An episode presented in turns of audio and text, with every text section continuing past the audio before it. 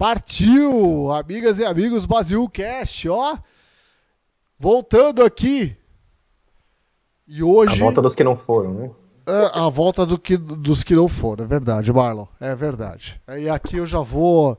Eu já vou abrir logo o tema aqui, porque como a gente está chegando nos finalmente dos 2022 e queremos arrebentar em 2023, é o que mais nós quer, né, Ed? É chegar 2023 arrebentando. A gente vai gravar um podcast certo. hoje. A gente vai dar dicas de tecnologia, né? Porque a 1, como empresa, é uma empresa de tecnologia da informação, trabalha com algumas tecnologias. E hoje a gente resolveu trazer algumas dicas sobre algumas ferramentas das quais a gente atua. Comigo está o Marlon e a Isadora de maneira remota e a gente está aproveitando. Oi naturalmente de estar tá aproveitando da tecnologia que nos permite hoje nos conectar remotamente com as pessoas. Né? Ou seja, você pode adquirir conhecimento, fazer os seus trabalhos, desenvolver muita coisa de maneira distante remota. E hoje nós vamos falar de Enterprise Volt. Eu já vou falar um pouquinho disso. E S3, eu também já vou falar um pouquinho disso.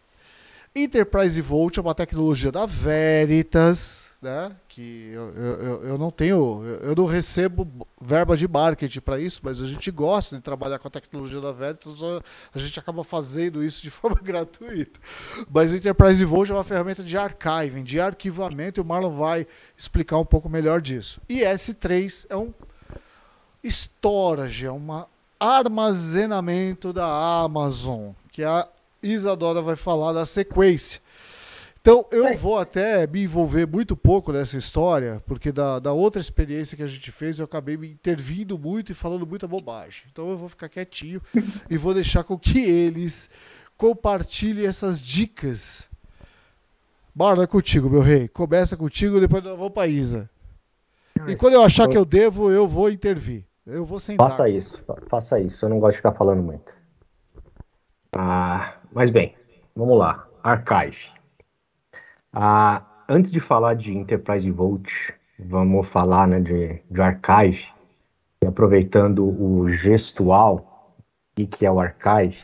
Boa. Ah, na época dos Neandertais, é, existia uma, um símbolo onde você guardava coisas que precisavam ficar lá por muito tempo normalmente essas coisas eram papéis.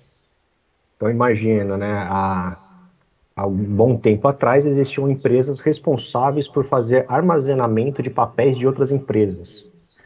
É, e basicamente o archive vem disso daí. Era um, uma caixa de madeira com umas, umas portas né, que você puxava, cheio de pastinha dentro, com os títulos para você encontrar, onde você guardava informação que não precisava mais para consultar rápido, vamos dizer assim, né? não é uma coisa que você vai, vamos dizer, por exemplo, é, imposto de renda de 2019. Eu não preciso disso a qualquer momento, vai ser em momentos específicos. Então você pegava aquilo lá, pum, guardava caixa de metal gigante, uh, que era o arquivo. Archive em tecnologia basicamente é a mesma coisa. O que, que é? É eu pegar um, uma informação que eu não vou precisar de uma consulta constante e vou jogar isso daí para algum lugar em que uh, seja mais barato para mim. Então, em vez de eu deixar isso daqui em cima da mesa do contador, né, toda aquela parte do imposto de renda de 1990, eu deixo em cima da mesa do contador só imposto de renda de 2022, que é o que eu, ele vai efetivamente precisar ir para trabalhar. E, de acordo com a empresa, tem algumas regras. Por exemplo, financeiro tem que armazenar por cinco anos a informação para consultar mais rápido, uh, e assim por diante. Então, vou deixar cinco anos em cima da mesa e o restante eu guardo. Porque se acontecer algum problema, eu tenho essas informações de cinco anos atrás, por exemplo. Uh, e por que, que a gente faz isso com tecnologia também? Porque é caro manter os dados dentro de um storage, manter os, manter os dados lá no servidor, ficar colocando coisa lá dentro do servidor. Então isso daí sai caro. E quando você faz o archive, você joga isso daí para um lugar mais barato. Só que as pessoas acabam confundindo archive e backup. Backup é Boa. disaster recover. Eu, vou per eu perdi o dado e aquilo é importante para minha empresa funcionar. Aí eu volto backup. Archives são informações antigas que eu preciso principalmente para consulta histórica. Então, normalmente vai ser auditoria, uh, vai ser é, alguma coisa jurídica, é, até alguma consulta, por exemplo, ah, uma empresa vai, vai adquirir uma outra, ele quer saber como que foram as finanças dessa empresa nos últimos 10 anos, por exemplo. Então, essas informações muito antigas, que não ficam né, no, no trabalho do dia a dia da empresa, a gente joga isso daí para o archive. Elas saem do servidor, eu jogo isso daí para um lugar mais barato, mais em conta, indexo isso para conseguir achar, não adianta nada só ir empilhando as coisas, e aí, depois que eu acho, eu apresento a informação e deixo ela guardada novamente. Eu não preciso trazer ela à tona. E, obviamente, quando a gente fala isso, existe agora, existem né, tecnologias que vão facilitar isso daí, vão prover essa capacidade de ação rápida, né, de, de pesquisa.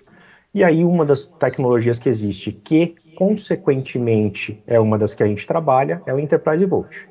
Então, vamos lá. Eu vou mostrar aqui a tela do Enterprise Vault. Boa todo mundo deve estar enxergando a tela. Eu estou. Ah, olha bonitinho o ambiente, né, sem nenhum problema. Ah, obviamente que é trapaça, porque eu não estou não tô fazendo coleta, mas é um ambiente de teste, não tem problema. Só é trapaça se te pegarem. Muito bem. O que que acontece aqui no, no Marlon que a gente está falando? É praticidade. Vamos lá. Então, o que, que acontece aí, por exemplo, aqui no caso a gente falando de Enterprise Vault, com a, a solução, né, como que vai trabalhar com o processo de archive. Aqui dentro eu tenho o quê? Eu tenho o status do meu ambiente, se ele está protegido, porque um, um, ambiente de archive precisa ser, ter o backup feito. É a mesma coisa, você pegou todos aqueles seus papéis e jogou dentro lá do, da sua caixa metálica Neandertal.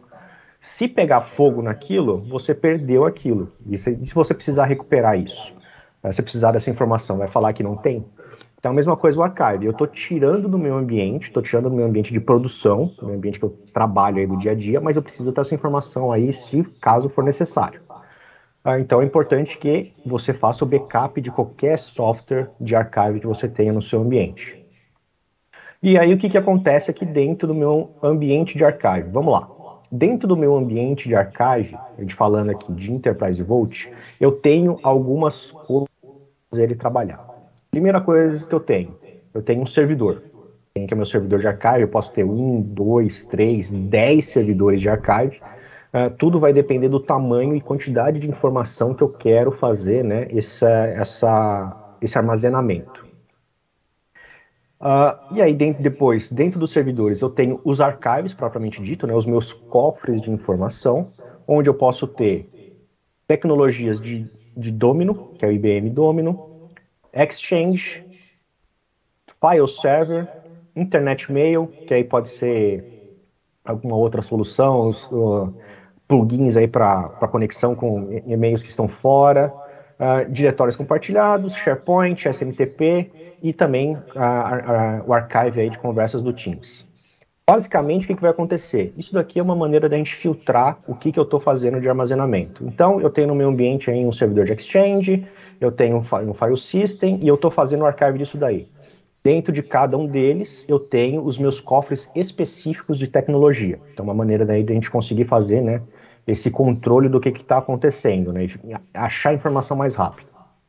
Depois eu tenho o cofre propriamente dito, o disco onde ficam as, as minhas informações, que são os Vault Stores.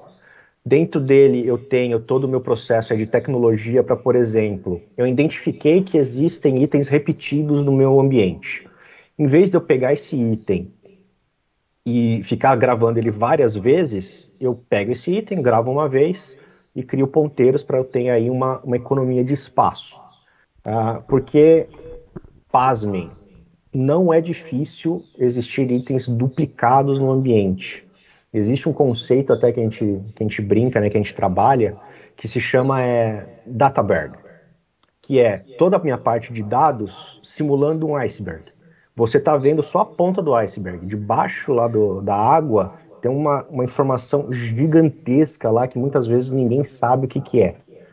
Isso acontece muito quando a gente está falando, principalmente para servidores de arquivo, onde o controle não é feito pelo, pelo time de TI. Normalmente, der o controle, vou, vou, até colocar entre aspas, não é o controle, né, mas uh, o, a geração de dados é feita puramente pelo usuário. Então, normalmente, ele copia o arquivo de um lugar, joga para o outro, trabalha naquele arquivo, ele não substitui o anterior, ele vai lá e cria uma cópia. Uh, ou ele copia para um outro diretório para compartilhar com uma outra pessoa. Então esse arquivo vai virando 10, 15, 20 arquivos que vão é, gerando um espaço maior aí. Então quando a gente 10, vai fazer o archive... 15, 20 arquivos da mesma coisa, diga-se de passagem. Exato, da mesma coisa. Que é, é basicamente como se você mandasse um convite de aniversário para uma pessoa, depois manda de novo o mesmo convite de aniversário para a mesma pessoa, tudo para chegar na mesma data de aniversário lá com, com... Então, existe muito isso. É, meio, é bem complicado você gerenciar esse tipo de dado, porque você não tem controle, o administrador não tem controle disso daí. Ah, e aí, qual que é a sacada aí também do servidor, né, de um, de um software de archive? Ele tem esse cara, que é o index. O index, ele é responsável por... Vamos lá, deixa eu logar aqui bonitinho. Ele é responsável por indexar, literalmente. Vamos dizer o seguinte: ele, ele vai fazer igual. Oh, tá, daqui a pouco eu faço isso aqui. Mas o que, que qual que é a ideia aqui do índice? O índice ele vai indexar os dados. Vamos imaginar o seguinte: você está navegando na internet. Como que você sabe onde está aquela informação que você precisa. O vídeo do YouTube que você quer assistir, é, o software que você quer comprar, uh, ou a notícia que você está querendo procurar, né, em que site de notícia que está. Normalmente você vai fazer o quê? Você vai usar o nosso velho e bom conhecido Google. O Google é exatamente a mesma coisa. Ele é um indexador de internet. Um grande indexador. Um grande indexador. Ele vai em todas as páginas e vai ler o conteúdo daquela página, vai indexar para que você consiga pesquisar aquela informação. Então, quando eu falo eu vou pesquisar alguma informação, é eu preciso saber o que tem dentro daquilo. Então, o que, que vai acontecer aqui dentro com o, uh, com o índice, no caso Enterprise Vault? Ele vai indexar e ver o que, que tem dentro do arquivo, do e-mail, uh, do PDF, do que quer que seja que esteja arquivando, ele vai ver o conteúdo disso daí. E vai fazer com que seja muito mais fácil de você localizar essa informação. Por exemplo, eu preciso fazer o restore, o restore de um dado. Eu perdi o arquivo X. Você vai lá, pega o arquivo e faz o restore. Beleza. Ah, aí ele vai olhar lá dentro e fala: putz, não era esse arquivo. Não tem o conteúdo que eu estava procurando. O que, que vai acontecer? Quem que é o responsável por encontrar esse tipo de informação? É um serviço de indexação. Normalmente, software de backup não tem um serviço de indexação para dentro do, do, do, arquivo, por exemplo. Já dependendo da tecnologia, em alguns casos ele tem uma coisinha ou outra, mas ele não vai indexar dentro do arquivo. Um software de archive ele já vai fazer isso daí. Ele isso vai é pegar e vai. Isso é, é bem vai... bacana de falar, porque às vezes o conhecimento das pessoas de tecnologia a respeito deste tipo de tecnologia, elas pensam de uma maneira mais superficial, mas na verdade ele está indexando também o conteúdo do arquivo. Exato. Então o que, que vai acontecer? Se o usuário falar que perdeu um arquivo específico, com o archive, obviamente a gente está fazendo um, um, paralelo bem parecido com backup, apesar de eu ter falado no início que archive não é backup, mas só para montar esse paralelo, o que, que vai acontecer? Se o usuário falou, eu perdi, eu perdi o arquivo, você voltou o backup, ele falou, não era esse arquivo. Pode ser por quê? Porque o arquivo que ele estava querendo era de uma semana atrás, de três semanas atrás, alguma coisa do gênero. No archive, você vai falar o seguinte para ele: tá, o que, que você está procurando especificamente? Aí ele vai falar: eu estou procurando as informações XYZ desse CNPJ, por exemplo. No seu software de archive, você coloca esse termo, CNPJ, as informações que você está querendo procurar, ele te mostra quais são os arquivos que contêm essa informação. É literalmente como se eu fosse lá no, arca no, na minha caixona lá metálica, abro aquela pasta, pego o arquivo, ah, é isso aqui que eu preciso. E você lê o conteúdo do arquivo e fala, ah, isso aqui que eu preciso. E vai lá e continua trabalhando. Ao contrário do backup, que você vai falar pasta Y. O cara vai lá e te entrega a pasta Y, aí depois que ele te entregou a pasta, você abre e fala, não era isso que eu precisava. Devolve a pasta, o pessoal vai lá, guarda a pasta Y, agora ele vai procurar a pasta Y num outro cofre, e assim por diante. Então isso daí que vai fazer, né? O software archive ele vai indexar também todos os seus dados da mesma maneira que o Google faz aí com a internet, onde eu vou procurar algum termo, ele vai te mostrar todas as opções que você tem aí para para pegar essa, para ler essa informação. Uh, e baseado nisso, como é que eu vou fazer o archive? Eu preciso ter regras. E como que eu faço essas regras? São as minhas políticas. Então, para cada tecnologia que eu tenho, eu tenho regras específicas. Essa tem regra. Cuidado, você tem que tomar cuidado com o termo política, cara, porque a gente está vivendo, a gente tá vivendo um momento tão polarizado politicamente. Então vamos não falar vai, assim, então são, são as Não vai dar uma de Xandão, não, né? hein? Tá, então vamos falar assim. Dentro do, dentro do meu software de arquivo eu tenho várias regras de como que eu quero armazenar as informações. Boa, foi mais forte que vamos. eu, desculpa. Não, tranquilo, tranquilo, seja forte. Eu tô, eu, eu tô sendo forte aqui para não te mandar para aquele lugar. De qualquer Boa, maneira. Obrigado. De qualquer maneira. Uh, o que, que acontece aqui é: a gente tem regras específicas para tecnologias específicas, com exceção dessa daqui, que é pra, serve para todas as tecnologias, que é o quê? Por quanto tempo e de que maneira eu quero armazenar os dados. Então, eu quero fazer classificação de dados, essa classificação vai funcionar como o quê, por exemplo? Eu posso criar regras uh, de LGPD, por exemplo. Eu posso criar regras para identificar números de CPF, de CNPJ, para atribuir retenções diferentes, né? tempo de armazenamento diferente, ou para atribuir permissões diferentes. Então, tudo isso daí eu faço na minha parte de retenção e dados. E depois disso, eu tenho o quê? Eu tenho as regras para cada tecnologia o que, que eu vou querer fazer de armazenamento de, de Exchange, por exemplo, do meu servidor de e-mail Microsoft. Uh, por que, que é diferente? Um servidor de e-mail trabalha de uma maneira diferente do que um servidor de arquivo. Um servidor de e-mail ele gera um cabeçalho, ele vai gerar é, para quem que ele manda o arquivo, quem que recebeu o arquivo, é, tem todo um conteúdo ali dentro. O meu servidor de arquivo ele tem qualquer coisa. Muitas vezes eu não sei quem criou, é, o negócio brotou lá, é, pode ter alguma, algum, alguma extensão específica, ou, por exemplo, eu posso ter no meu servidor de, de, de, de arquivos é, regras específicas, por exemplo, só pode ter a, ser, é, gravar no meu servidor de arquivos dados que sejam do Microsoft Office, por exemplo. Então, tudo que for doc, tudo que for XLS, só isso. Se ele encontrar qualquer coisa diferente disso, teoricamente ele não poderia gravar lá dentro. Mas nem sempre acontece isso. Às vezes o pessoal vai lá e grava, muitas vezes não é por má intenção, é simplesmente porque está acostumado a ir lá copiar e jogar a informação lá dentro. Então aqui, por exemplo, ele pode fazer o seguinte, ele pode chegar lá dentro e falar assim, aqui nessa pasta só pode arquivos Office.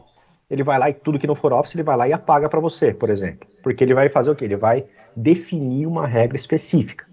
No meu servidor de e-mail, eu não preciso fazer isso.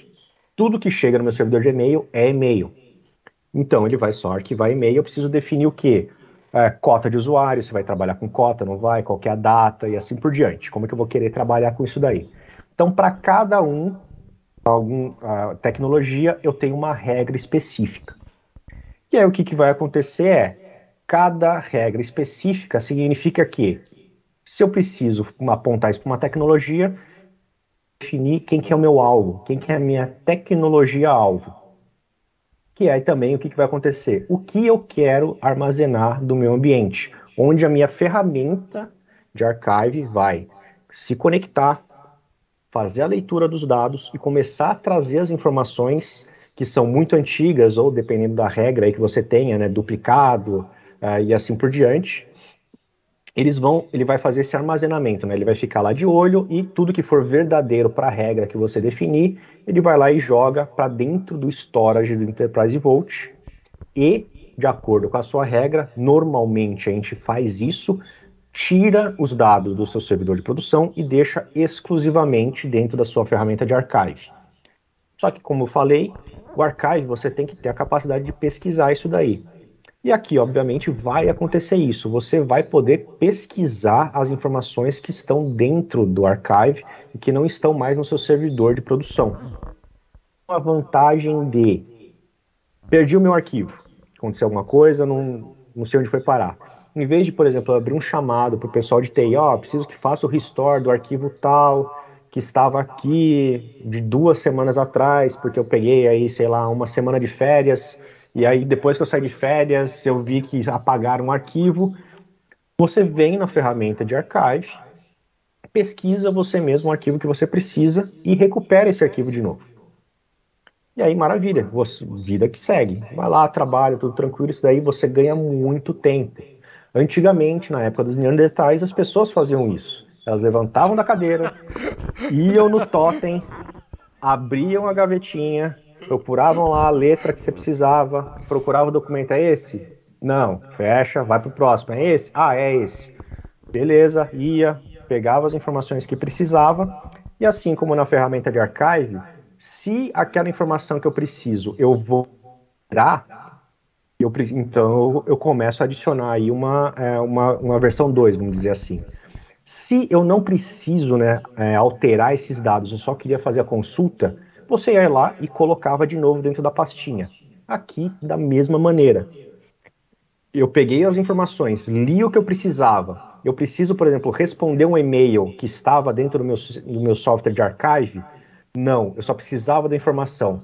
Maravilha, você leu a informação e os dados não foram de volta para o seu servidor de e-mail. Então, seu servidor de e-mail continua enxuto. Uh, e aí a gente tem ainda. Oh, diga, diga, diga. Não, eu ia dizer para você o seguinte, que eu acho que é legal até a gente falar um pouco disso, porque para quem é, é é que não tem outra palavra, né? É, usuário é uma palavra muito pesada, né? Porque usuário conota muitas coisas. É, só, Mas só, o usuário que está atrás... Só tem duas profissões no mundo que tem usuário. Cara. É, então, pois é, por isso mesmo. É por isso tá. que eu tentei me limitar. É. Mas o usuário que está buscando informação, ele não precisa necessariamente entender a ferramenta de archive. Né? O, uhum. o, ele vai lá buscar a informação e essa informação vai ser trazida para ele quando ele precisar. Né? Exatamente. O grande ponto que você está trazendo são para os administradores de infraestruturas de TI e entenderem né, que existem esses instrumentos e que tudo isso faz o quê? Como resultado? Poupa espaço, poupa dinheiro. Né? É. Porque espaço isso. e HD, espaço e storage, como a gente fala, é, é grana no fim do dia. Exato. Daí, se você, é, e se você parar para pensar, quando você fala, por exemplo, de um servidor de e-mail, de um banco de dados, é fácil de você conseguir achar informação e apagar o que você não precisa. Justo. Agora, como é que você vai fazer isso daí num file server? Sim. Onde você não tem controle nenhum, que são aquilo que a gente chama de dados não estruturados. Exato. São dados extremamente sensíveis para a empresa, que não são passíveis de indexação, não consegue saber o que, que tem lá dentro. Ah, e você não sabe como procurar aquilo, como que você dá permissão. Muitas vezes você dá uma permissão para um grupo inteiro dentro de uma pasta de um file server. Aí você não sabe quem foi que gerou um arquivo específico, como que brotou aquilo ali no meio, quem foi que apagou alguma informação. Ah, então, esses dados não estruturados que são a dor de cabeça de muita empresa. File server cresce tanto quanto o banco de dados. Concordo. Banco de dados que, que acontece? A gente tem o famoso DBA, né, que é o, data, o Database Administrator.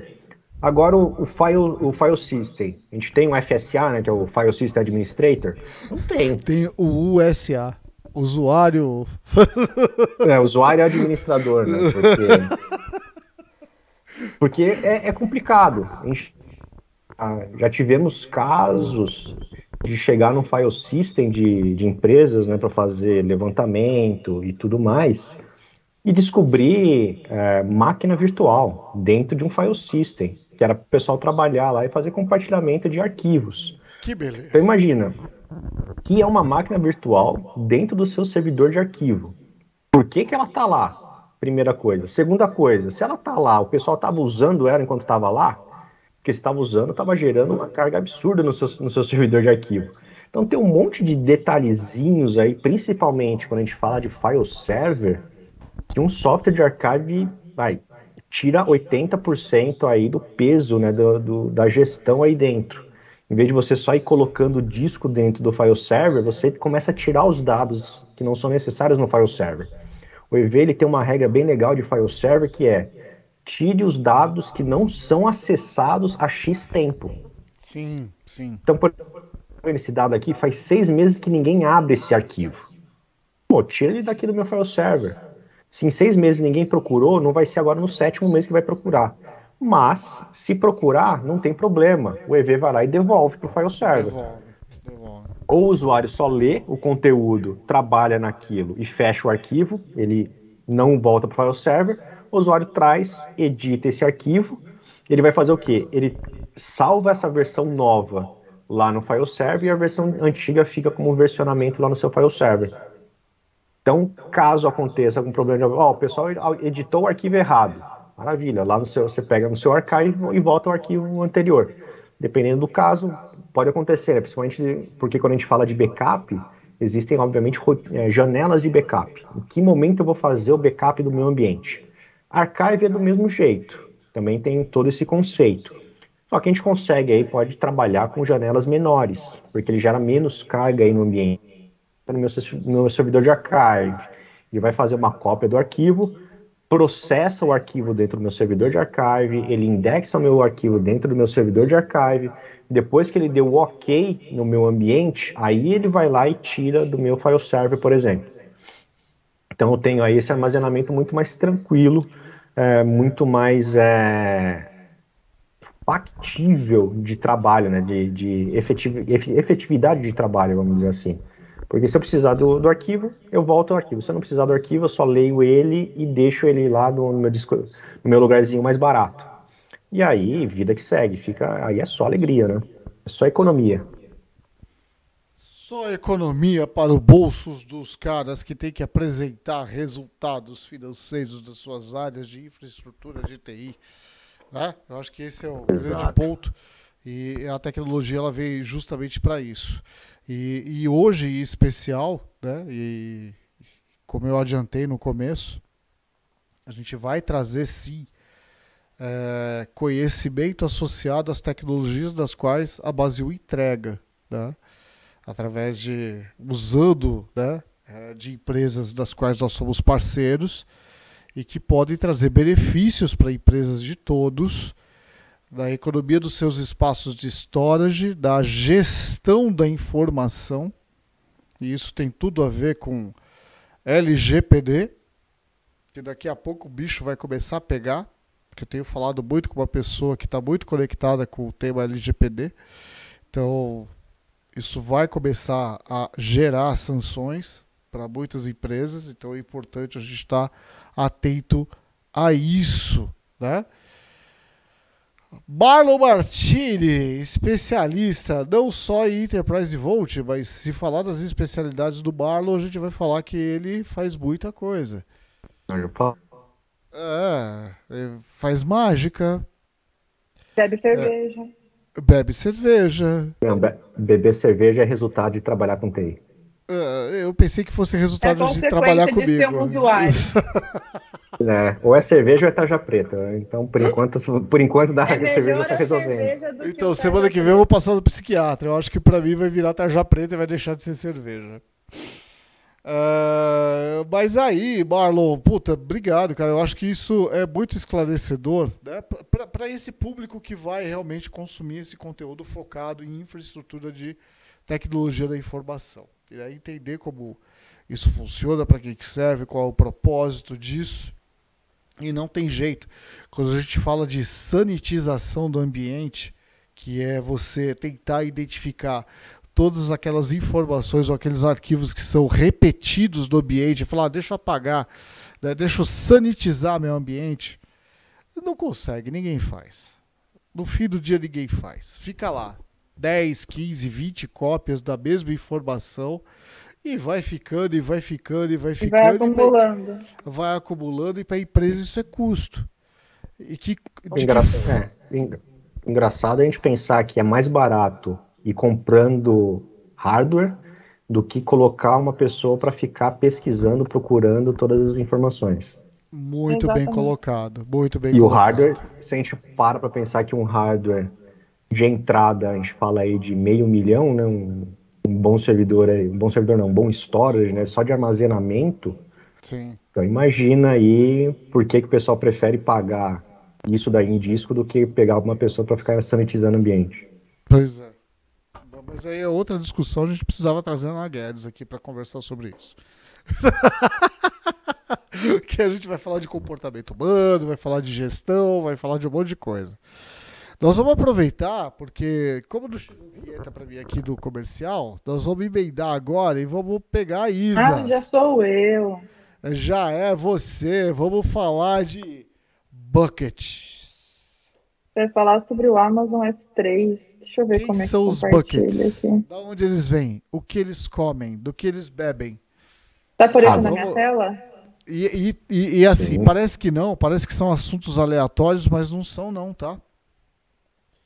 Não são assuntos aleatórios. O Marlon falou de archiving, né, de arquivamento, de indexação de informações, que usa storage, né, que tem o custo Exatamente. para a empresa. E a Isadora vai falar exatamente do storage, da parte onde né, também tem o custo para a empresa importante. Tem, tem sim. E é importante também aprender a fazer, aprender a provisionar, saber o que, que você vai subir, a dar as permissões necessárias, porque você paga pelo tanto que você usa, né? É Por isso. exemplo, essa, essa ferramenta aqui, o S3 da Amazon, ela tem, ela tem vários subgrupos, né? Tem arquivamento né, de, de arquivos que você usa poucas vezes, que você acessa só quando você precisa, então você paga uma quantia diferente. Tem acessos rápidos, tem acesso inteligente. Então, dependendo do tipo de dado, você vai associar um tipo de produto dentro do Amazon S3 né? Você vai criando os seus buckets e fazendo os links mediante a sua necessidade. E também você pode provisionar. Eu travei?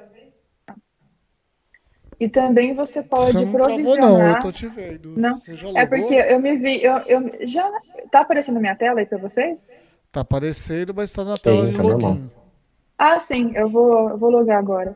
É, E também você consegue. Por que que não está autorizando? Pronto, peraí. Deixa eu colocar aqui de novo.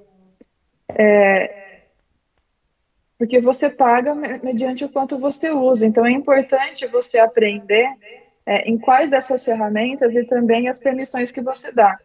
Aqui no S3, que é uma ferramenta básica, eu só quero voltar um pouquinho, porque acho que vai ficar na, em tela grande depois, né, quando for passar o podcast. Sim, Quem é sim. parceiro Amazon, né, é, ele vai fazer um login no console dele básico, que esse daqui é o console básico da Amazon, né, onde você acessa todas as ferramentas que você quer, o que você precisa, e aí você vai selecionar o S3, né, é, não, não necessariamente você já vai colocar, é, se você não tem conhecimento dessa ferramenta, as suas subdivisões, né? Ele vai mostrar para você aqui, né? É uma- é uma ferramenta muito tranquila e muito intuitiva, aquilo que você precisa. Né? Mas é importante entender essa parte de como criar um bucket, né? O bucket são os baldes, né? Se eu for traduzir, que você vai colocando esses arquivos que você tem, os seus dados, seja uma planilha, seja vídeo, seja áudio, seja qualquer formato, dentro desses baldes e você vai setorizando. Porque se você não organiza o seu storage, você não consegue achar depois aquilo que você precisa ou aquilo que você usa mais ou menos.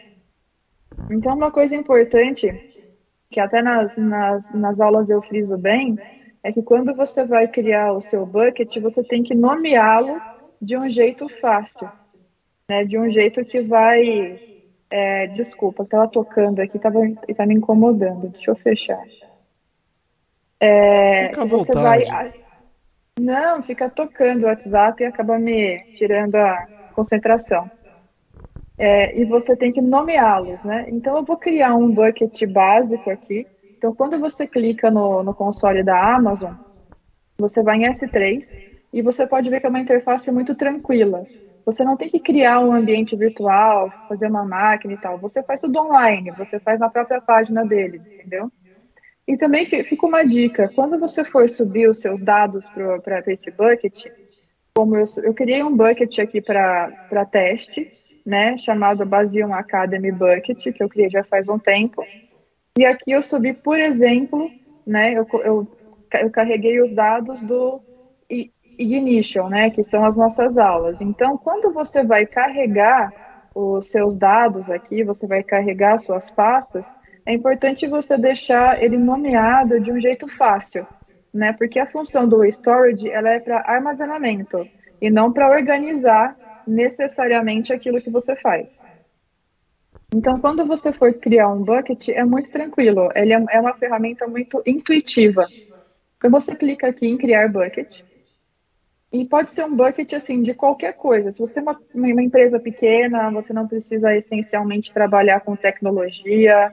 Você pode, sei lá, ter uma pequena empresa, uma média empresa, uma grande empresa. Todo mundo, em certa medida, tem dados para serem armazenados. Né?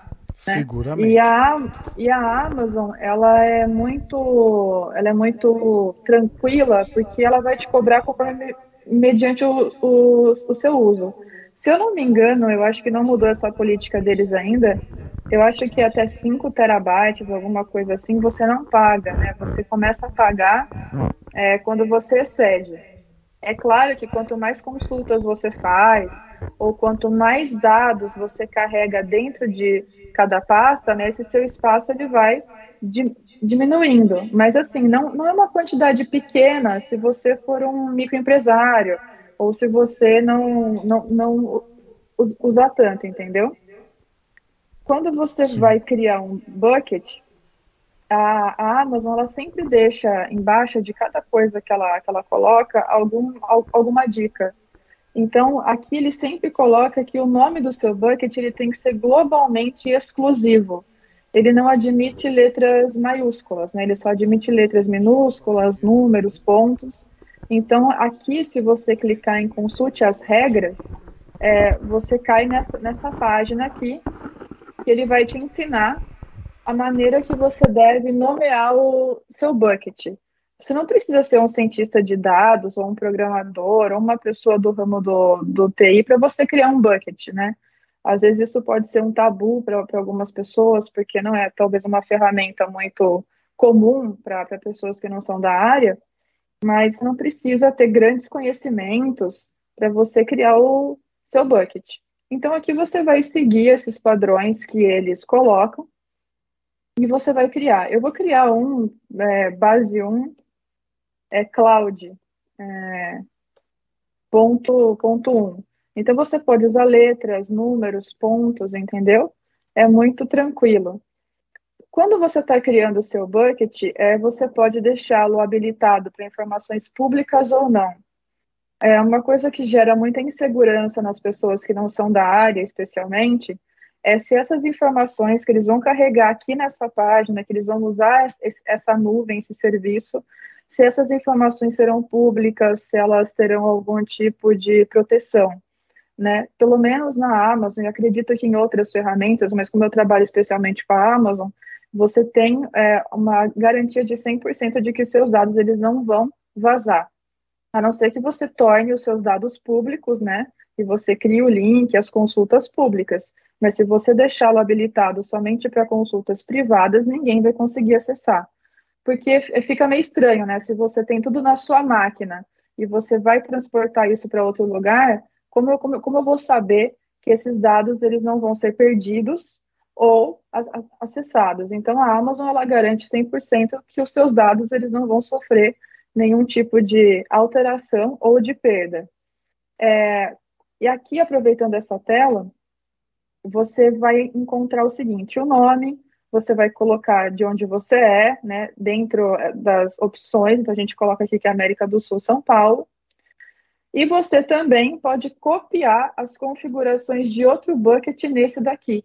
Então, se você tem informações parciais dentro de um baldezinho e que você quer reaproveitar para esse novo bucket e complementar com informações novas, você consegue também.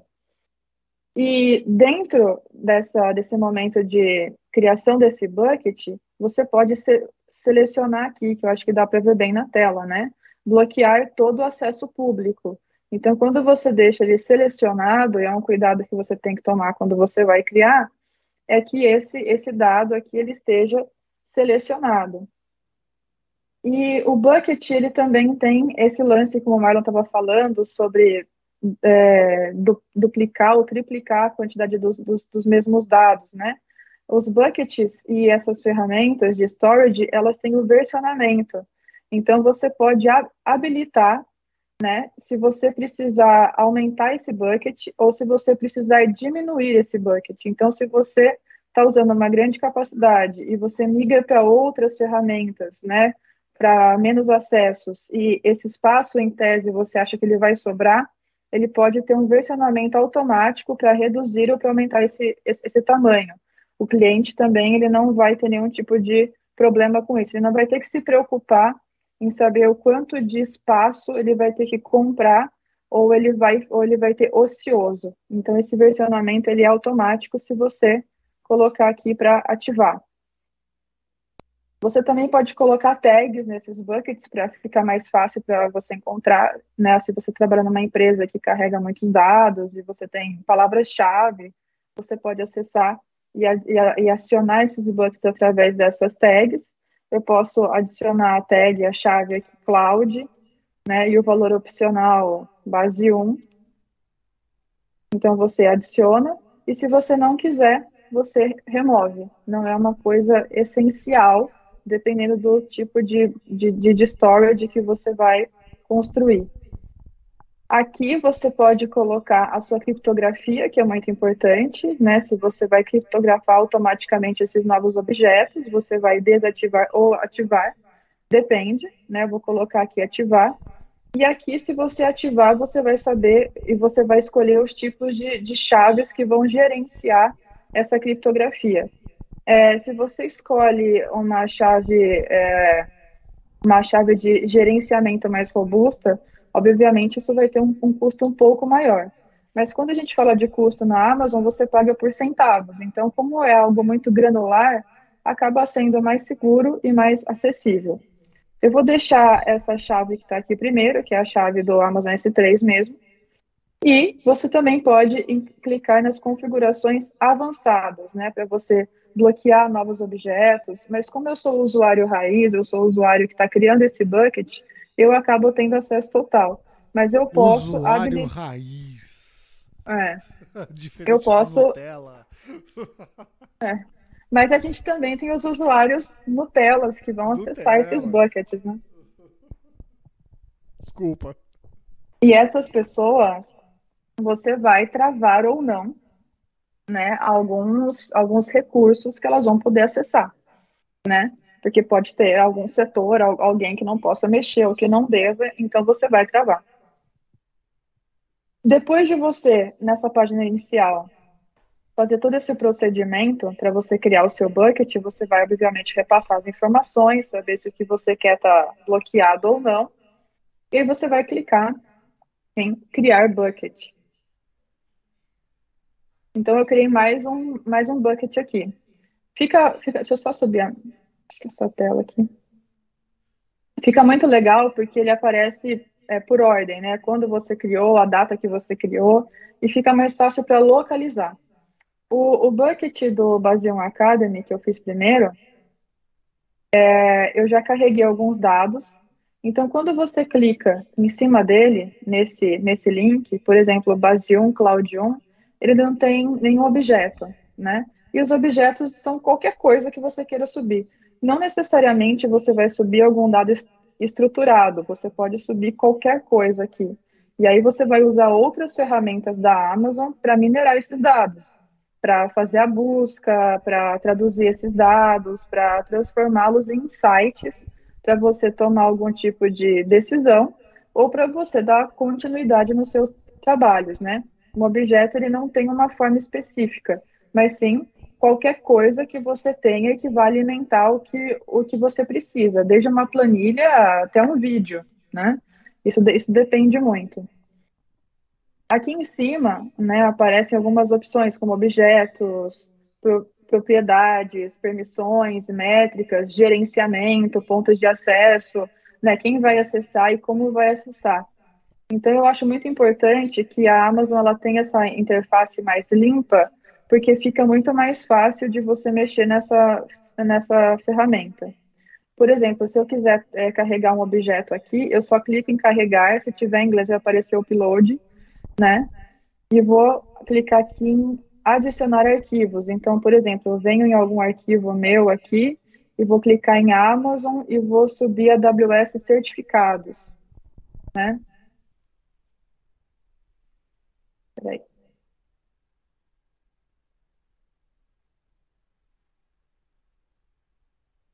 Eu vou adicionar uma pasta inteira. Então, eu vou adicionar Amazon Slides de aula. Então, você pode pegar uma pasta inteira e adicionar, ou você pega arquivo por arquivo e monta uma, uma, uma pasta nova. Então, aqui aparece tudo que eu tenho. Então, eu posso clicar em cima dela, eu vou remover, ou eu vou, eu vou transportá-la para algum outro lugar. Esses dados que ficam nesses storages que você vai carregar, é, eles vão ficar aqui, mas eles vão, eles vão linkar com outras ferramentas, né? Não necessariamente da Amazon, mas, mas geralmente quem começa com o storage da Amazon vai, vai, vai, vai continuar com outras ferramentas, né? Como o Amazon Athena, que você vai efetuar buscas, né? Ou como outras ferramentas, como um, um Amazon QuickSight, que você vai pegar essas informações e vai transferir para lá para você construir gráficos. Então fica muito mais tranquilo de você continuar nessa trilha. Aqui em propriedades, você vai saber exatamente o que você colocou quando você criou esse bucket e você vai conseguir editar essas permissões também e, e alterar alguma coisa que você precise. O que é importante é que quando você cria um bucket, não necessariamente ele vai ser igual sempre. Você pode alterar essas propriedades a qualquer tempo. Então, se você não queria que fosse uma consulta pública e agora você quer, você pode alterar também. Tem alguma pergunta, Edu? Você acha que está. Eu acho que está sensacional e aqui eu, eu trago até um paralelo muito rápido que para quem é de TI, né, para quem usa a tecnologia da informação como fim e não como meio, mas essencialmente como fim, né, como competência final. Essas dicas são importantes, elas são muito valiosas. Mas para aquelas pessoas que passam por TI e olham TI como meio, como ferramenta apenas, o que a Isadora trouxe é toda a construção daquilo que você faz do seu Google Drive, do seu OneDrive, do seu Dropbox, do seu. Enfim. Ela construiu, um, ela construiu um bucket, isso é a parte de infraestrutura mas existe toda uma experiência do usuário. Né? E essa experiência do usuário diz o quê? Que a gente vai. Eh, deixa eu sentar, deixa eu sentar que eu estou saindo de foco. Então deixa eu sentar. uh, e aí a gente tem, é, de fato, é, interfaces como o Google Drive, o OneDrive, Dropbox e vários outros que existem no mercado. Mas o que a Isadora trouxe é esse conhecimento de como se constrói esses armazenamentos do lado de. É porque aqui são são para dados mais robustos, né? Claro que ninguém vai carregar aqui um monte de planilha Excel para fazer uma consulta básica, né? Ou vai, né? O né? foco não sabe. Pode ser também, né? é, né? Pode ser também. Vai, é. porque, porque essa ferramenta ela, ela, é tão tranquila que você pode colocar qualquer coisa aqui. Às vezes é muito, às vezes a pessoa não tem é, muito, muito, muito espaço de, de, de, nuvem, né? Ultrapassa 1 tera, 2, 2 tera.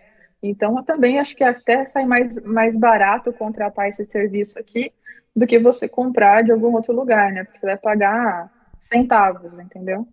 Então, fica muito mais fácil para você organizar os seus dados. E, Isso também junto... Pra... Oi, pode falar. E também para desmistificar que quando você cria um bucket, você sobe objeto, você cria pasta, é um bicho de sete cabeças. Né? A gente faz isso todo dia com outras ferramentas, e essa daqui é mais uma para você aprender a fazer. E isso, junto com o que o Marlon trouxe sobre archiving, pode ajudar as empresas a economizarem grana com relação tempo. à infraestrutura, grana e tempo. Aí tempo é grana. É, é. Com a infraestrutura de TI. Eu acho que aqui ficou. É, é sempre uma experiência bacana a gente poder realmente compartilhar conhecimento com as pessoas, compartilhar informação para que elas possam se desenvolver, né? Uma vez identificando, né? uma pessoa identificando que isso é importante para a vida dela, ela possa aplicar e exercitar e, e se especializar. Isso é Exatamente. Eu acho isso ótimo. Então, Marlon e Isadora, puta, super, super, super obrigado por trazer Como é essas... que eu faço para descompartilhar aqui a minha tela? Acho que já Ai, foi, né? Eu já voltei. Nós ah. somos uma empresa de tecnologia da qual você está falando com uma pessoa que não é tão forte em tecnologia.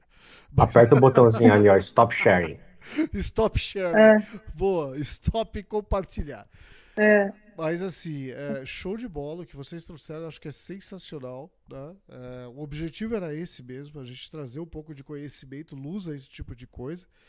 Porque acho que porque não é tão grava... difícil assim, né? Não é algo é, tão sempre, distante. Traz, a gente não fala que é difícil, assuntos... porque a gente, a gente é consultor, a gente ganha fazendo, resolvendo esses problemas. Claro, é mas a, a, gente, a gente acha fácil porque a gente faz todo dia, né? Agora. Sim, sim. Mas para quem nunca fez, pode ser difícil.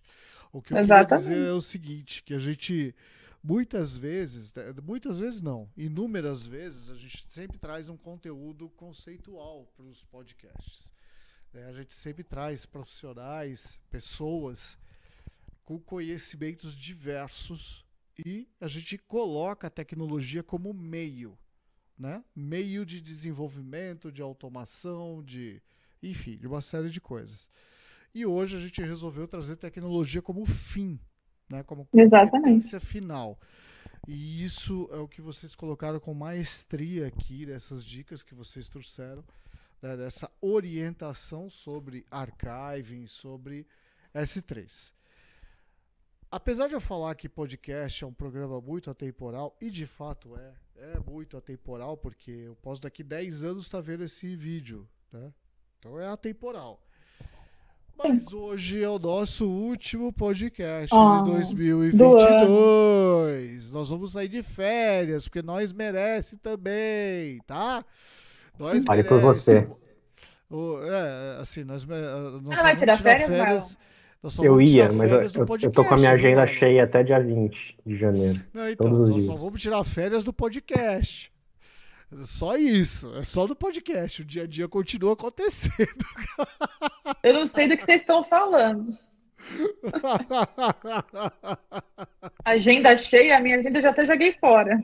É, então, é, a gente vai tirar férias do podcast, a gente vai voltar ano que vem com novos episódios. A gente tá planejando aí novos assuntos, novos temas, convidados, né, para a gente poder co continuar compartilhando conhecimento. E aqui fica uma mensagem importante, né? Uh, que a Isadora até falou das aulas. A nossa uhum. plataforma de educacional Base 1 Academy, que vai trazer muita coisa interessante. Aliás, já existe, já está pronta. A gente só está subindo tá muito conteúdo. Legal. A gente está subindo conteúdo, está fazendo algumas edições, mas ela já está pronta. É membros.base1.academy. Vai lá, pode se cadastrar gratuitamente, começar a consumir aquilo que já está liberado para você consumir.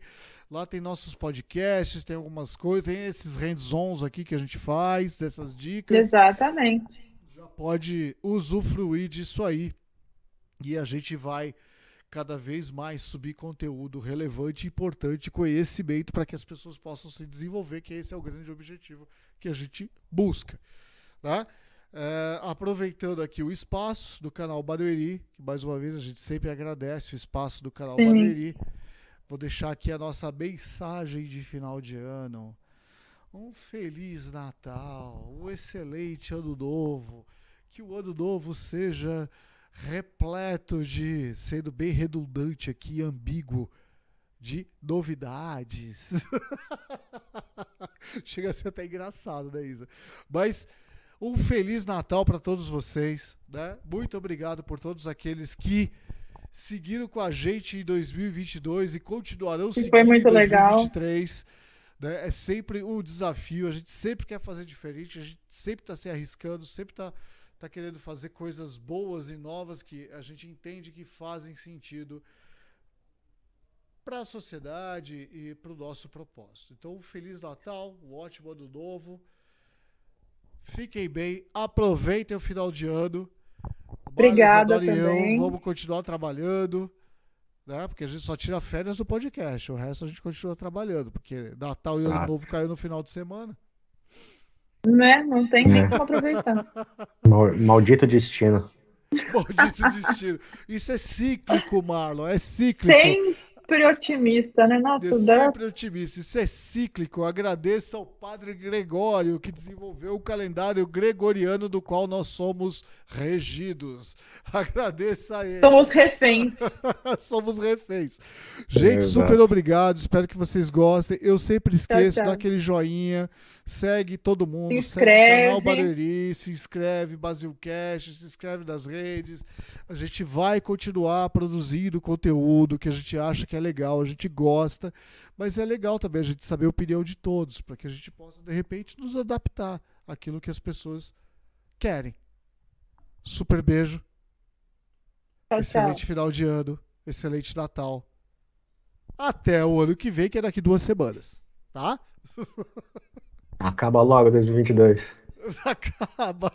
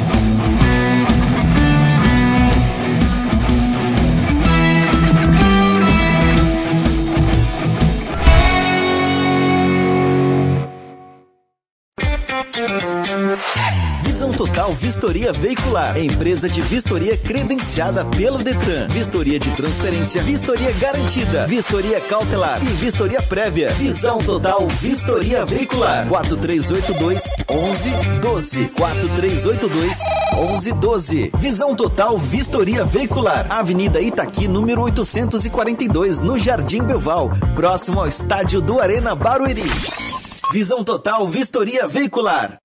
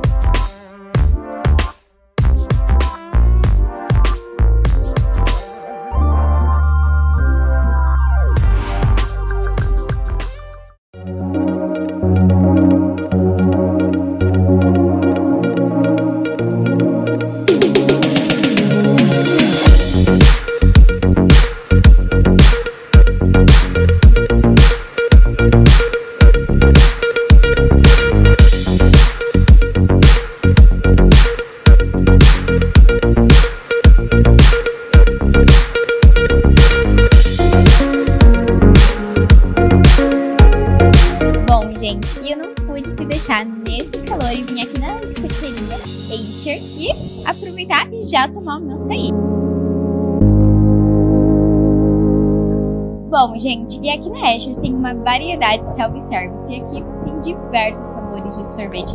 Então você pode se deliciar e ficar com água na boca igual eu estou.